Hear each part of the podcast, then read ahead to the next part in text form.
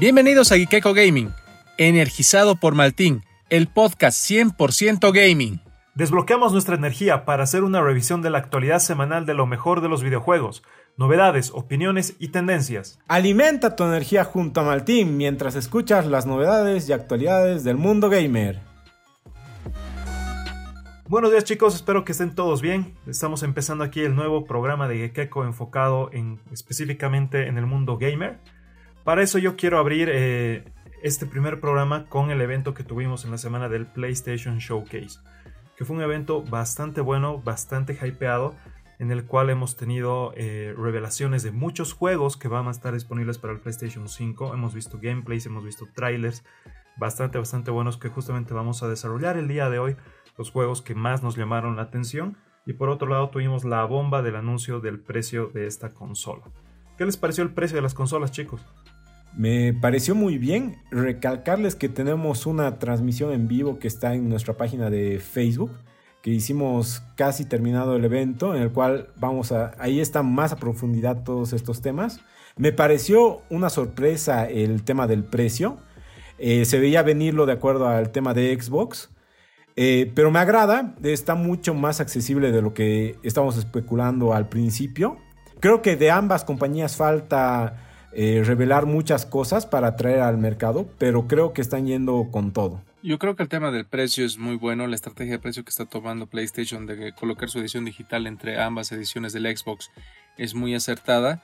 Hay que ver qué, más, qué sorpresas más nos tiene, ¿no? Ahorita vamos a desarrollar un par de cosas en el tema de juegos, pero les comento que me llegó una noticia así esta mañana de que Xbox está sacando una nueva serie más, la serie V, que esa no se le esperaba a nadie, entonces hay que ver qué se prepara para eso. Veamos qué pasa. Tal vez es la que compita directamente con la versión digital del PlayStation, ¿no? Puede ser. Probablemente. Entre estos juegos, el primero que me llamó la atención es el de Marvel's Spider-Man Miles Morales. Que yo creo que la bomba que nos han terminado de confirmar acá fue que nos están eh, avisando de que es un juego continuación del Marvel's Spider-Man que teníamos para PlayStation 4 y nos aclaran en qué línea temporal va a estar. Nos eh, especificaron que va a estar un año después de los eventos del primer juego y nos han mostrado a un villano que sería el Tinkerer, que si lo comparamos un poco con el Tinkerer de los cómics, en los cómics es un, eh, es un adulto mayor, ya, ya es de edad un poco avanzada, cuyo, cuya habilidad es desarrollar tecnología. Es muy hábil con, con esto de la tecnología, pero si vemos el trailer que nos mostraron o el gameplay que nos mostraron en este evento del PlayStation Showcase, el Tinkerer sería una mujer, parece joven, bastante ágil, que igual tiene acceso a mucha tecnología. A lo que yo, espero que no sea el único o que no sea el villano principal dentro de este juego, dado que tampoco es un villano de una talla muy grande dentro de los cómics que, haya importado tanto para Spider-Man o para el desarrollo del personaje pero estaría bastante bueno para empezar esta historia. Como vimos en el anterior eh, Marvel's Spider-Man, tenemos bastantes villanos que están incluidos dentro de la historia. Esperaría que el Tinker sea uno más de ellos y que nos presenten algún villano mucho mayor o de mayor talla.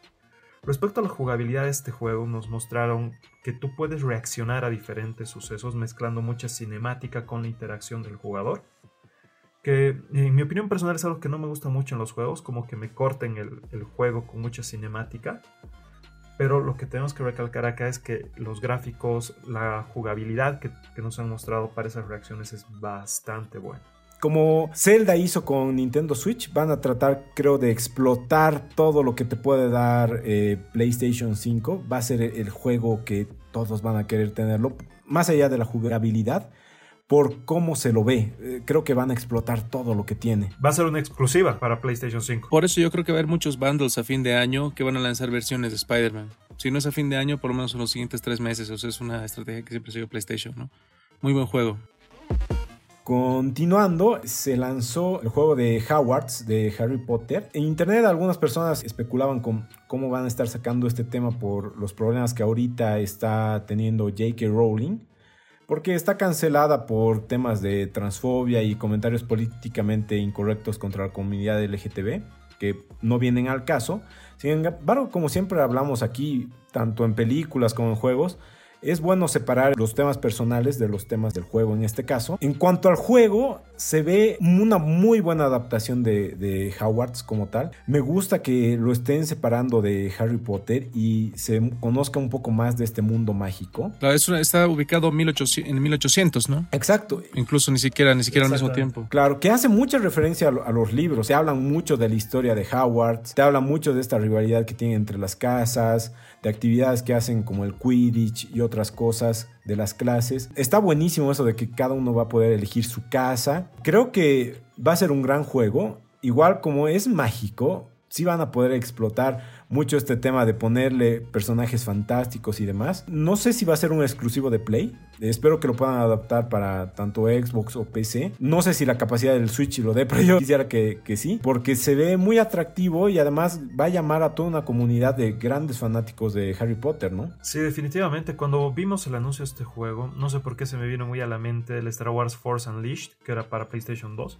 en el cual justamente es el mismo universo que tú conoces, en este caso el universo de Harry Potter, pero en el Force Unleashed te dan a escoger distintos caminos para que tú puedas desarrollarte ya sea en el camino de la fuerza o del lado oscuro. Te dan a entender prácticamente lo mismo en este juego de Harry Potter, perdón, en este juego de Hogwarts Legacy, que tú vas a escoger cuál va a ser el legado que le vas a dejar a la escuela, ¿no? Que podrías tomar distintos caminos, que es algo bastante bueno para el desarrollo de un juego, que te den mucho poder de elección. Y además para los fanáticos de Harry Potter, varias veces ya han hecho de cuál es tu casa, o sea, no todos se van por Gryffindor como Harry, ¿no? Por ejemplo, a mí me gusta Hufflepuff, ¿no? Entonces, pero hay muchos de Slytherin y demás, y aquí justamente vas a poder eso, ir a la casa que te guste y no solo a Gryffindor porque ahí está Harry. Creo que, que eso va a estar buenísimo. Uno de los juegos que a mí me gustó, más me gustó al comienzo de todo este showcase ha sido Resident Evil Village. Ya había sido anunciado Resident Evil 8. Ya había sido anunciado, hemos tenido un nuevo tráiler hemos tenido un análisis del tráiler y la verdad es que es como hice con Batman, ¿no? Lo he visto varias veces, varias veces el tráiler. Y hay algunas cosas que, que, te dejan, ¿no? Que este juego sigue la línea temporal inmediatamente Resident Evil 7. Tal vez un par de años, pero es el juego que está ahí. Es el juego que está ahí cerca a este. Eh, empieza prácticamente donde termina el otro. Volvemos a ver Umbrella porque al final de la... Al final de la de, la entrega 7 podemos ver, digamos, el logo de Umbrella, está Chris Redfield, en este volvemos a ver a Chris Redfield. Chris Redfield con un tono más eh, oscuro, al parecer, o sea, sería un antihéroe o el villano de esta entrega, como hicieron en algún momento con otros personajes. Pero la gente está muy hypeada por esto. Resident Evil es una saga que, que, vende, pues, o sea, que saque lo que saque. Incluso hay juegos muy malos de PlayStation 1, pero ha vendido. Y se espera que en este, en este desarrollo se parezca mucho a lo que hemos visto en Resident Evil 4. Por, no sé si recuerdan las, los castillos, los pueblitos que, tiene, que tenían en España. Con las plagas. Con las plagas, exactamente. Hay muchas, hay muchas referencias, digamos, a, a este tipo de ambientación. Eh, el personaje principal va a ser Ethan nuevamente, que es el que hemos visto en, eh, en Resident Evil 7. Va a ser un juego de primera persona y hay rumores que han salido en las últimas horas, literalmente son las últimas horas porque ha sido hace cuatro horas este rumor, de que estarían teniendo problemas con el tema del motor gráfico y el desarrollo de PlayStation mm. para adaptar bien este juego. Por lo cual estarían pensando en, incluso sacarlo en esta generación. Ese rumor no tiene sentido alguno yo creo que es más infundado por el tema justamente de que PlayStation ha dado muchos, muchos golpes este, esta semana y hay gente que está tratando de buscar algunas cosas, ¿no? Pero yo dudo mucho de que se saque para esta generación porque ha sido lanzado como una de las bombas para PlayStation 5 y Capcom con esto yo creo que va a retomar, eh, o sea, está anunciando de que la franquicia sigue y va a perdurar en el tiempo, incluyéndose en la nueva generación, metiéndose ahí hay muchas cosas todavía que están por desarrollarse. Se ve que el juego tiene un componente incluso místico. Se ven brujas, aquelares, incluso un hombre lobo zombie, algunas cosas así. O sea, si ves el, trailer a detalle, tiene muchas, muchas, muchas cosas de estas. Y se dice que se va a reimaginar lo que es el survival horror con este juego. La verdad estoy muy emocionado por este. Sí, a mí me gustó mucho este anuncio. bueno, tocando dos puntos de los que tú mencionas. En primer lugar, ese rumor yo creo que es totalmente infundado porque no creo que PlayStation se haya arriesgado a hacer este anuncio en el PlayStation Showcase si es que tuvieran algún problema. Entonces, yo creo que ese rumor lo podríamos llegar a descartar. Y algo que me ha gustado mucho de este juego es que te está combinando eh, factores del Resident Evil 7 con el Resident Evil 4. Ese factor distinto a los zombies, distinto a las plagas, pero ambientado en una realidad tanto oscura como la de Resident Evil 7. Me parece que va a ser un gran juego. Y me alegra mucho por Capcom también, porque a mí me gustaría que esta empresa retome la fuerza que tuvo algún día y pueda seguir sacando muchos más títulos. Me gustaría ver títulos ya un tanto distintos de Resident Evil de los que maneja Capcom actualmente. Por otro lado, un juego que también nos llamó mucho la atención fue el Demon Souls. Que si bien lo hablamos en el live, me gustaría ampliar un poco más de este juego. Que el Demon Souls es eh, el, bueno, el juego que nos presentaron sería un remake del Demon Souls que teníamos para PlayStation 3. Que este juego fue el que inició el universo o la línea temporal del Dark Souls que conocemos. El Dark Souls es un juegazo increíble, tenemos hasta el Dark Souls 3. Y este Demon Souls que nos mostraron tiene una mejora gráfica increíble respecto al juego que teníamos en el PlayStation 3, partiendo por los movimientos que tiene el personaje vi bastantes videos en los cuales comparaban la jugabilidad y justamente estos gráficos, en los cuales en el PlayStation 3 el personaje saltaba recto. En este ves cómo el personaje se tiene que agarrar de una baranda, tiene que subir la rodilla, tiene que saltar, para esquivar golpes tiene que dar volteos. Más es una realista. mejora muy, mucho más realista exactamente. Si ves los escenarios también en los árboles puedes ver el detalle de la corteza, puedes ver cómo se mueve el pasto. Es, una, es un aprovechamiento de los gráficos que va a tener PlayStation 5 totalmente increíbles. Este juego eh, tiene una historia bastante buena. Se lo recomiendo bastante, sin spoilers la historia de los que no hayan jugado el Demon Souls del PlayStation 3. Pero es un juego que va a valer mucho, mucho la pena. En cuanto a los demonios finales que nos mostraban en el tráiler, que teníamos ahí dragones, entre otros, comparando con las versiones del PlayStation 3 de esos demonios, ahora están mucho más desarrollados, mucho más realistas, los movimientos que tienen son mucho mejores. Por otro lado, un juego que igual lo, lo mostraron, que, o mostraron que va a estar disponible para el PlayStation 5, es Fortnite, un juego que si bien lo tenemos disponible ya para un montón de plataformas, Para todas. no es para todas las plataformas exactamente, celulares y todo, no está de más que nos estén confirmando que va a estar dentro del PlayStation 5. Yo creo que esto más que nada fue un guiño a que la franquicia quiere mantenerse vigente, Oh, quiere claro. mantenerse fuerte frente a los problemas legales que actualmente está teniendo. Que es un tema que, que lo tocamos en, eh, en Gekeko Podcast, el problema que tiene con Apple y que tiene con Google, que actualmente sigue por mal camino ese problema, no se llega a una solución definitiva para esto. Pero el lado positivo para PlayStation es que al tener a Fortnite dentro de sus juegos, tendrían disponibles el Unreal Engine, que es el motor de desarrollo de juegos que pertenece a, a Epic Games, para poder utilizarlo en diferentes juegos del PlayStation 5, que es un golazo. Es un motor muy utilizado por desarrolladores de juegos. Y también esto le da la fuerza a Fortnite de que, eh, desde mi punto de vista, quiere empezar a posicionarse más fuerte en las consolas y tratar de alejarse Sí. un poco más de lo que serían los dispositivos móviles para ya cerrar totalmente este problema que tiene con, con Apple y con Google. Sí, de hecho, Fortnite es muy jugado tanto en PC como en consolas porque es hasta más cómodo, ¿no? Pero ya con los datos se ha visto que sí tienen un gran público en los celulares. De todas formas, sí, es tal cual lo que tú dices, ¿no? Está volviendo a traer estos jugadores antiguos. Y lo bueno es que es un juego gratis. Hay algo que recalcar que es, es gratis y lo que paga son lo- los trajes, pases de batalla y demás. Entonces, tener ya una nueva consola que de hecho te va a salir un poquito cara, ya vas a poder tener un buen juego gratis, por más que no tengas muchas skins ni nada. Y en Porque. Porque ahí hagamos un pequeño hincapié. Se dice que cada juego de los, de los AAA de, PlayStation va a ser unos 70 dólares y los otros unos 50 o 60 dólares. Entonces ya es una gran inversión, ¿no? Esto que decíamos de, te estás ahorrando 100 dólares o 200 entre un- un- uno que tenga disco, ¿no? Pero ya con dos juegos has hecho esa diferencia. Entonces, promocionar estos juegos gratis yo creo que es una gran estrategia porque, oye, mira, ya has gastado un dineral en la consola, por lo menos comenzar jugándolo con Fortnite que, que te va a salir gratis, ¿no? Es un muy buen punto, Fred. Correcto. Pasamos a las dos bombitas que nos ha dejado este showcase, ¿no? La confirmación de God of War 2, bueno, sería el 5 si hablamos canónicamente, pero desde PlayStation 4 tuvimos ahí el, el reboot del título nada más, ¿no? God of War 2 eh, va a seguir con la historia de Kratos. Ya vimos en God of War en PlayStation 4 que está en el reino nórdico, ¿no? Está en el reino de los dioses nórdicos. Ahí eh, se vio un buen desarrollo del personaje porque ya es padre.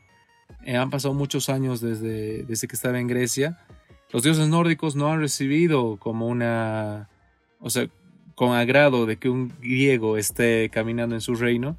Y es por eso que sufre todo el enfrentamiento, ¿no? O sea, tienen todo el desarrollo, ha sido un juegazo, ha sido el segundo mejor juego de la década, solamente después de The Last of Us, de la, del primer PlayStation 3. Y en este vamos a ver, yo creo que el nombre está casi confirmado, es God of War Ragnarok. El Ragnarok, como ustedes saben, no como en la película Marvel, pero es el apocalipsis de los dioses nórdicos, ¿no?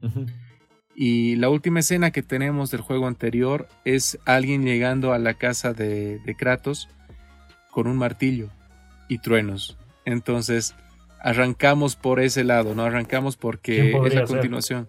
arrancamos por la continuación. Eh, yo creo que va a ser un juegazo. La verdad es que la gente lo ha recibido muy bien. Es un, un, poquito lo ha recibido con eh, con una sorpresa de que la fecha de lanzamiento va a ser el siguiente año, no va a estar disponible para el lanzamiento del PlayStation 5. Yo creo que está bien porque ya el, lanzamiento del PlayStation 5 tiene muchas opciones y muchos juegos. Mm, y mm. yo creo que God of War se merece eh, un lugar especial porque es una de las mejores franquicias que ha sacado Sony en su historia, o sea, como, como juego. Y la gente está con mucho ánimo de ver qué es lo que espera para Kratos, ¿no? Porque ya tuvimos un guiño en God of War de PlayStation de PlayStation 4 que Kratos iba a morir a manos de Atreus, de su hijo. ¿Será esta la entrega? Estamos por verlo, ¿no? Exacto. Eh, tomando en cuenta un poco la historia de Ragnarok, tal vez sería Kratos el que lleve Ragnarok a, toda la mitología nórdica, acabando también con su historia a manos de su hijo, ¿no? Podría ser ahí una, una historia bastante buena. Y la otra bombita que tenemos ahí es el PlayStation Collection, es un catálogo disponible de los juegos que han marcado una generación en el PlayStation 4 y la verdad son muy buenos juegos. Está The Last of Us Remastered, está el Batman Arkham Knight, hay, hay, varias, hay varias cosas, o sea, la verdad es el Mortal Kombat, o sea, la verdad es que parecía, como les dije en el momento del anuncio, más que nada una confirmación de la retrocompatibilidad, ¿no? Pero lo que han mostrado con esto es que va a ser un catálogo disponible para que tengas una suscripción. Yo creo que va a entrar con el PlayStation Plus, obviamente, porque es carísima eh, la suscripción anual que puedes tener ahí. Y vas a tener disponibles estos juegos para, en la nube para la descarga y disfrute del mismo, ¿no? El Game Pass eh, de Xbox es la, lo que está desarrollando justamente Microsoft como su opción abierta para que todos puedan jugar lo que quieran con una suscripción mensual. La respuesta de Sony sería esta la verdad la gente no está muy, em, no está muy segura de que sea una buena respuesta. pero exacto, no está satisfecha, pero eh, la gente de Sony habló al respecto del tema y dice, desarrollar un juego cuesta de cientos a miles de dólares, o sea, millones de dólares, perdón. Entonces, eh, tener una opción como el Game Pass no es viable a largo plazo. Entonces ellos viendo eso es que están sacando los títulos que, como dicen, han marcado una generación PlayStation 4, que ya han tenido su recorrido, que ya han tenido su venta accesible para la siguiente consola, ¿no? Mm. Pero ellos no piensan eh, sacar en el corto plazo y pues según lo que según lo que se pone a pensar en la estrategia, no piensan sacar algo como el Game Pass en un futuro cercano. Aparte de que la, competencia, como lo ve Microsoft en este momento, ellos están compitiendo, y literalmente lo dijeron así en agosto, ellos están compitiendo contra Netflix, Hulu, Amazon Prime en el entretenimiento en línea, pero no ven que están compitiendo en la industria de videojuegos, lo cual son aseveraciones muy duras para una de las consolas más vendidas en el mercado, ¿no? Sí, ahora bueno, en este tema lo hemos debatido más en el live, pero acotando yo creo que no es mala la, estrategia de Xbox porque al final tiene, razón Play, cuestan miles y millones de dólares hacer los juegos, pero si tienes juegos que ya están hechos, en su momento no se han vendido y demás, o ya se han acabado de vender, volverlos a relanzar es como lo que alguna vez siempre decimos es la Baby Malibu con su nuevo gorrito. Entonces, te da la opción de volver a jugar, eh, qué sé yo, un juego Batman, ¿entiendes? Eh, Batman es gran juego, ya en su momento ya ha recaudado, ya ha ganado lo que tenía que ganar, y ahora con una suscripción vas a como que reexplotarlo, ¿entiendes? Entonces, creo que no debería, eh, ambas compañías no deberían marcar un territorio tan eh, me voy a esto o no. Y hacer una mezcla, porque digamos, Play sí debería explotar un poquito más estos juegos pasados que son buenísimos para que de alguna forma varios jugadores que les gusta estos juegos tengan esa suscripción. Y por el otro lado, Xbox debería esforzarse en nuevos juegos para que no solo te enfoques en, un catálogo de juegos eh, pasados, sino en nuevos juegos, ¿no? Sí, adicionalmente, hace unas horas leí una noticia en la cual estaban confirmando de que el 90% de los juegos del PlayStation 4 iban a ser compatibles con el PlayStation 5 que es un gran anuncio para todos los que tenemos el PlayStation 4 con juegos físicos o digitales para que lo podamos, eh, los podamos rejugar. Pues yo creo que eso es una, una respuesta, es una respuesta complementaria al anuncio del, del PS Collection que tal vez no dejó tan felices a todos los fanáticos. Cambiando de consola, nos vamos a Nintendo. En este caso hizo un mini Nintendo Direct, el cual eh, obviamente no tuvo la relevancia del de PlayStation. En este caso solo se enfocó en nuevos juegos para la temporada. Los más destacados en este caso fueron Monster Hunter Rise, el cual se lanzará el 26 de marzo del 2021. Contará con un sistema de grappling hook, que básicamente son wirebacks que te dejan columpiarte de un lado al otro, tipo Spider-Man. Se ven nuevos monstruos y se explota la calidad gráfica que tiene Nintendo Switch. Obviamente que no es comparable con la de las otras consolas, pero se ve que a este juego le están dando un gran cariño. Tiene esa calidad como de, de Zelda. Se ve muy bueno para esta consola y tiene una jugabilidad que está, está muy interesante. Una onda de un mundo abierto. Por otra parte, de, la misma saga se anunció el Monster Hunter Story 2, Wings of the Ring. Llegará a Nintendo Switch a mediados del 2021 Capcom anunció que habría alguna clase de compatibilidad entre ambos juegos de Monster Hunter y además se anunció un amiibo de Monster Hunter. Eh, creo que está bien que se están enfocando en esta nueva saga. Un poco lo que decía Pablo, Capcom no está yendo solo con Resident Evil, está yendo con otros juegos más. Además se anunció eh, Fitness Boxing, que es un, para los que no conocen, es una onda como Wii Fit, en el cual sobre todo el jugador es el que se tiene que mover. En este caso está solo enfocado en box y me gusta siempre esta onda de Nintendo que trata de darte juegos en los cuales no solo tengas que agarrar el mando y mover tus dedos, sino mover todo tu cuerpo. Y para los amantes de los RPGs se lanza Balan Wonderworld y Run Factory 5, que los dos se ven muy buenos RPGs, sobre todo Run Factory 5, un mundo semiabierto que literalmente puedes hacer crecer a tus personajes hasta cazarlos y demás cosas como para meterte ahí y hacer un roleplay días y días. Como un Sims. en, como un Sims más o menos, pero más anime y más japonesado. Qué bueno. más kawaii. más kawaii. Y para los que les gustan los shooters, se lanza Sniper Elite 4, eh, que esto va a ser para finales del año. Por otra parte, continuando con Nintendo, se anunció ya el cual era un rumor, la película de Super Mario, pero en este caso no va a ser un live action, va a ser CGI completamente, lo cual me gusta mucho, porque de esta manera se, se explota mejor al personaje. De hecho, en Mario Odyssey se ve como el personaje, por ejemplo, es chiquitito, gordito, y lo ves contra personas reales, por así decirlo, como él le llega casi a los tobillos o a mitad del cuerpo. Entonces creo que está bueno no deformar al personaje. Lo han confirmado en unos documentos que se presentaba en las políticas de la empresa, que era para cosas sobre todo de facturación que, tienen para fin de año. Entonces entre eso han puesto que sí se va a hacer la película. Entonces está totalmente confirmada. Y lo bueno es que van a respetar las ideas que se tienen del personaje. Eh, ya se han embarcado en múltiples proyectos de expansión audiovisual y están sobre todo persiguiendo unas nuevas oportunidades. Nintendo trata de agarrar mucho a sus personajes porque muchas veces ya los han explotado mal, como en la, en la live action de Mario. Y ya, y ya no, no, les gusta dar eh, sus personajes a cualquier persona. De hecho, con Pokémon eh, han hecho el tema de Pokémon Company para que ellos manejen todo lo de Detective Pikachu y les ha ido bien ya los fans comienzan a especular de después de Mario, esperamos la película de Zelda y algún rato tipo los Avengers que hay un Smash Brothers. Sinceramente no creo.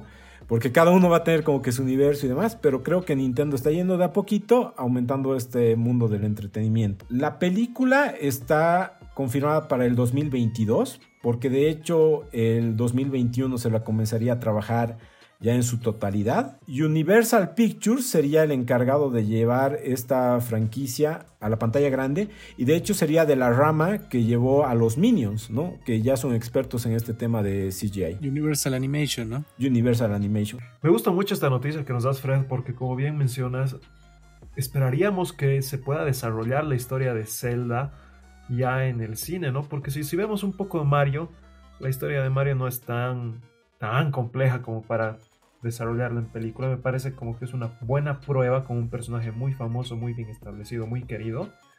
Y si hay una buena respuesta a la gente, podríamos empezar ya a ver la historia de Zelda, que es muy, muy buena para que sea adaptada en el cine. Sí, sí, ya sabemos que Nintendo da pasitos cortos, pero es justamente para eso, para hacer estos testeos de cómo la gente lo recibe. Trata de asegurarse. yo creo, igual, igual, que vos, veo, veo que ya después se animarían a un Zelda, ¿no? A mí me parece que ya es hora de que uno de los personajes más icónicos de los videojuegos y de la cultura pop tenga una película que le haga justicia. Una película digna. Sí, definitivamente.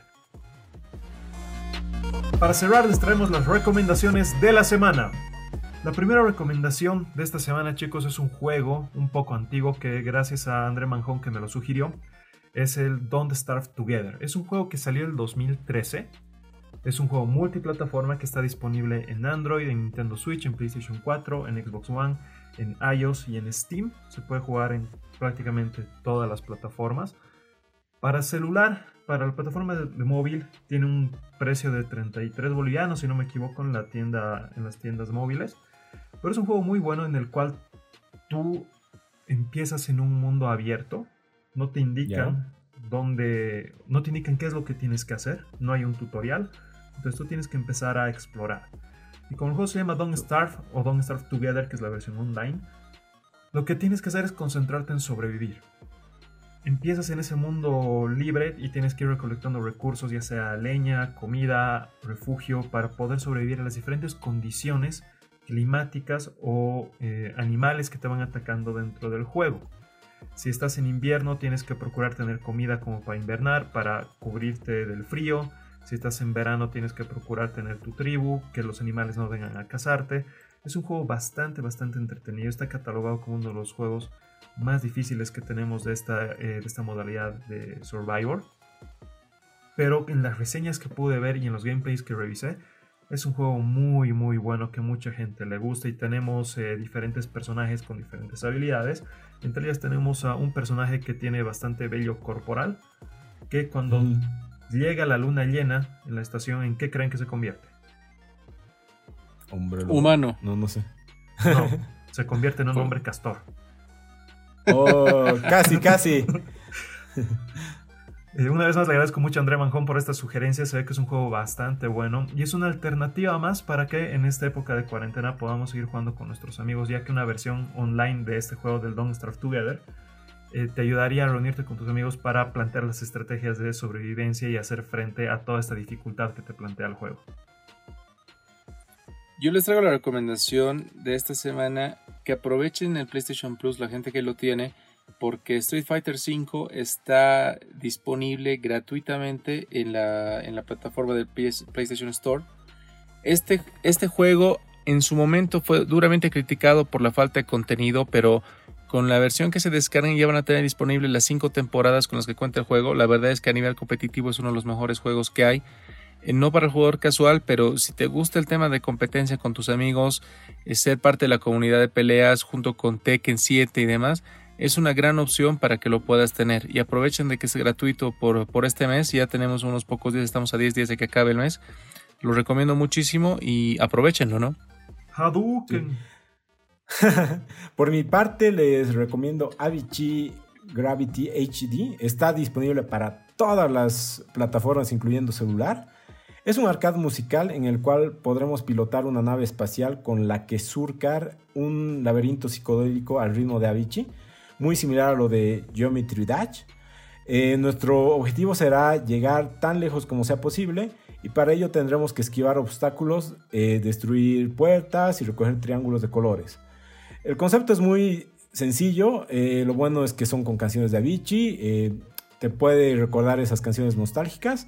Y es muy entretenido. De hecho, si lo juegas en celular es como para pasar el tiempo. Y si lo juegas en una pantalla grande, igual te, te toma unas horitas. Está bueno para pasarla.